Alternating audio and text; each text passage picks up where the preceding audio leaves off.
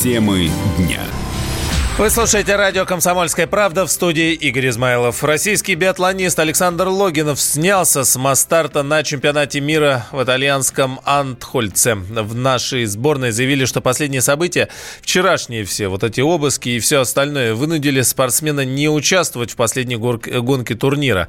Логинов отказался от Мастарта из-за психологической неготовности. При этом после вчерашних разговоров о завершении карьеры биатлонист успокоился и, например, в этапе этапе Кубка мира в чешском новое место примет участие. Все-таки пока так.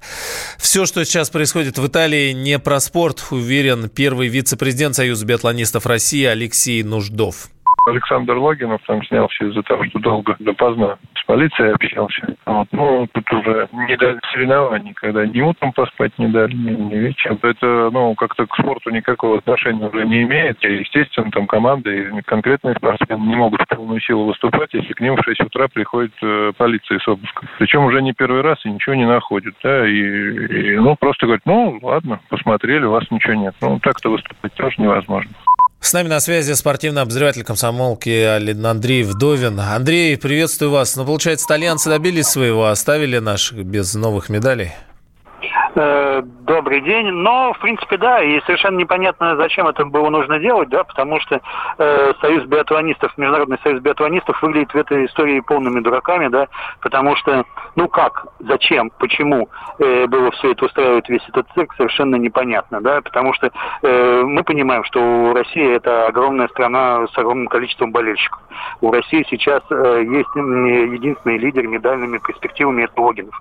Устраивать против него войну, это значит отрезать от биатлона целую страну. Зачем? Совершенно непонятно. А почему вообще такая практика возможна? То есть э, есть же вещи, в которых, казалось бы, значит, э, ну вот пройдут соревнования, потом все вопросы. Или за сколько-то времени возьмите тесты на допинг там. Но как э, действительно он же не выспался с утра и вот эта нервотрепка целый день. Почему эта практика ну, вообще ну, такая так, есть? Так, такая ситуация почему появилась? Да, я объясню изначально, что что вообще произошло. Был э, на стартах э, личный тренер э, Логинова Каспирович. Был не под своей аккредитацией. Э, одна девушка из э, которая отвечает за антидопинг, это увидела и сама написала в полицию, что так и так, что вот этот вот тренер находится на трассе не под своей э, аккредитацией. И все началось, все закрутилось. Сообщение это было 19 февраля, пришли они только 22 февраля с обысками. И вот в результате устроили из чемпионата мира полную клоунаду и заставили одного из лидеров мирового мирового биатлона э, просто сняться, сниматься со старта. Спасибо, Андрей Вдовин, спортивный обозреватель «Комсомольской правды». Московские коммунальщики перешли на усиленный режим работы из-за непогоды. Городским службам даны предписания по защите от сильных порывов ветра зданий и сооружений жилого и нежилого фонда, заявили в мэрии. МЧС продлила свое предупреждение, а теперь до понедельника ведомство рекомендует жителям Москвы не парковать автомобили. Да по-хорошему нигде, но так стараться под деревьями и стоит снижать скорость движения, говорят спасатели. Пешеходам, находясь на улице, следует обходить рекламные щиты, шаткие конструкции, не укрываться тоже под деревьями. Снегопад накрыл Москву и область. Снежный покров достиг 5 сантиметров. А что было вчера-то? Вчера-то ничего не было, и вот все по новой. Что же дальше? Что происходит в небесной канцелярии? Решили нас побаловать зимой на исходе февраля? Или это какая-то случайная слабость природы? И предстоящей неделе все же вернет нам с вами аномальное тепло. Давайте послушаем ведущего специалиста Центра погоды ФОБОС Евгения Тишковца после вот той серии невероятного тепла, я напомню, что в Москве было 5 дней подряд абсолютно температурных рекордов за всю историю наблюдения. И вот сегодня мы видим, как зима, в общем-то, вновь напомнила нам о том, что вообще-то сейчас на дворе февраль. Но причиной тому это мощный североатлантический циклон Элен с центром над Кольским полуостровом, который принес с собой и сильный ветер, скорость которого в порывы достигает 15-20 метров в секунду. Ну и зона шторма охватила собой почти почти весь северо-западный федеральный округ и большую часть центральной России. В Москве задувало до 15 метров в секунду, по области до 17 метров в секунду. Ну и давление при таком ветре достигает 25-30 килограммов на метр квадратный. Ну отсюда и то, чтобы, в общем-то, мы наблюдали в некоторых районах падение деревьев и слабо закрепленных конструкций. При этом и видимость ухудшается в снеге до нескольких километров. Ну и сформировался временный снежный покров, который накануне практически исчез, чего тоже в феврале никогда не было. В течение дня в столице ветер и осадки в виде снега, переходящего в дождь, будут постепенно ослабевать. Оттепель до нуля плюс 5 градусов. Ну и зона шторма станет смещаться в Поволжье, в Придурале и далее на северо-восток Европейской России. Ну а вечером, возможно, окно погоды, то есть кратковременное улучшение, что, э, ну, скажем так, в приближенном, но все-таки э, в формате позволит нам увидеть праздничный салют. Предпоследняя неделя февраля войдет в историю метеонаблюдений с наибольшим числом температурных рекордов. Аномалию синоптики фиксировали не просто 5 дней в неделю, а 5 дней подряд. Рекорды начались прямо с понедельника и ежедневно, вплоть до пятницы. Метеорологи отмечали, что среднесуточная температура выше, чем когда-либо. Тем временем, после аномально теплой зимы не стоит ждать жаркого лета, говорят эксперты. Зима в России преимущественно бесснежная. Это, конечно, обернуться может нехваткой влаги в почве.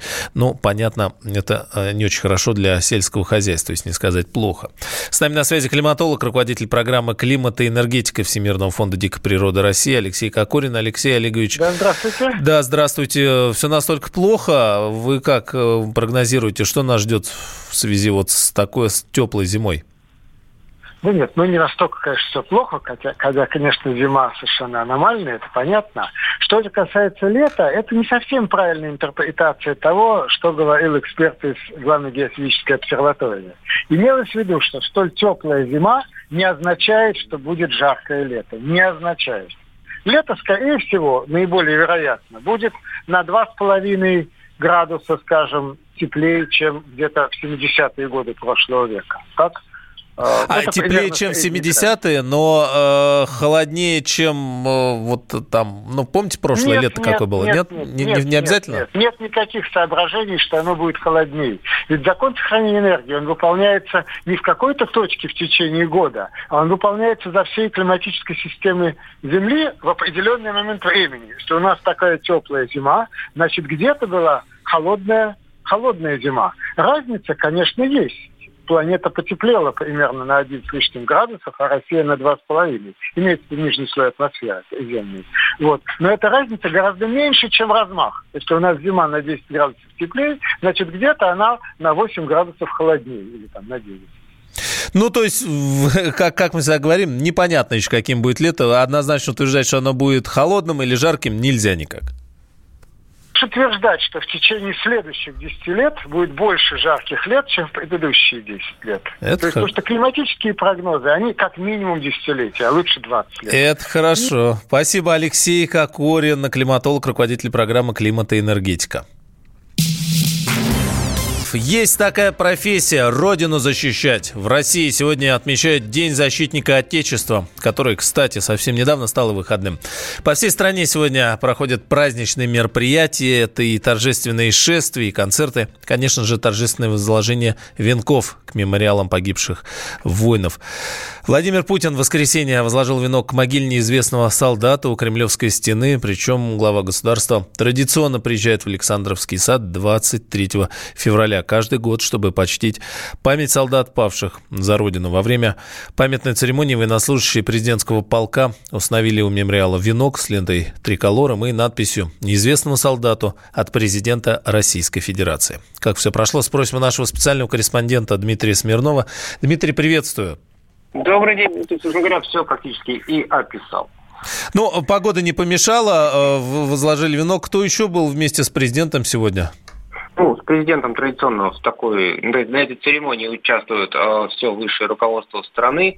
Э, впервые принял участие Михаил Мишустин, который до этого да, не был премьер-министром. Вот он впервые праздник 23 февраля пришелся на его премьерство, или наоборот, премьерство пришелся только 23 февраля.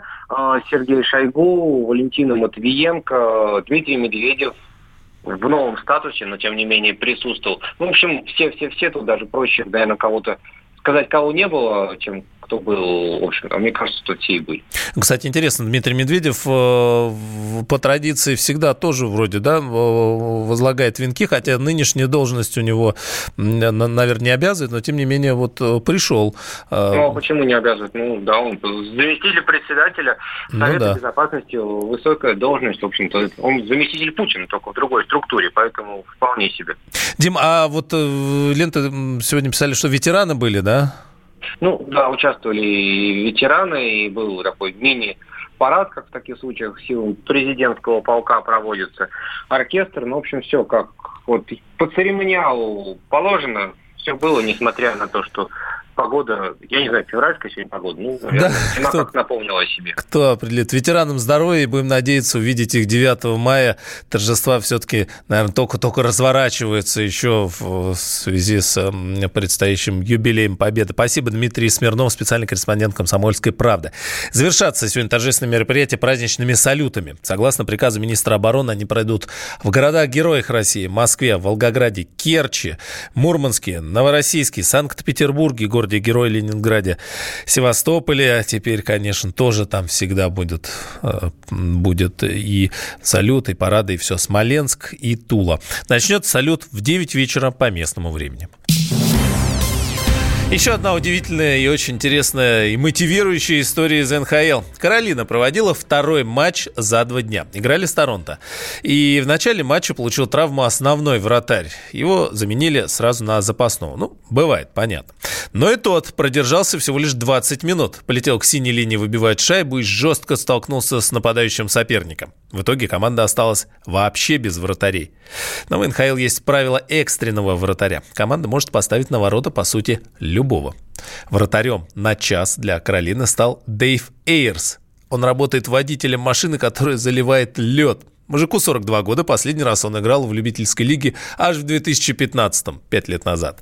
Эйрс вышел, партнеры обстучали ему щитки, а дальше случилось чудо. Заливщик льда сыграл в НХЛ, сделал несколько сейвов и выиграл матч в НХЛ – Правда, до триумфа пришлось понервничать. Эрс быстро, ну понятно, пропустил два гола и выглядел так, как выглядит 40-летний любитель в матче НХЛ. Правда, в третьем периоде он освоился и отразил 7 бросков из 7. О как! Нужно отдельно отметить и полевых Каролин. Они сделали все, чтобы взять два очка и помогли Эрсу войти в историю. Еще один мощный факт. 15 лет назад мужик перенес трансплантацию почки вообще думал, что больше никогда не выйдет э, играть в хоккей, а сегодня стал первой звездой звездой матча в лучшей лиге мира.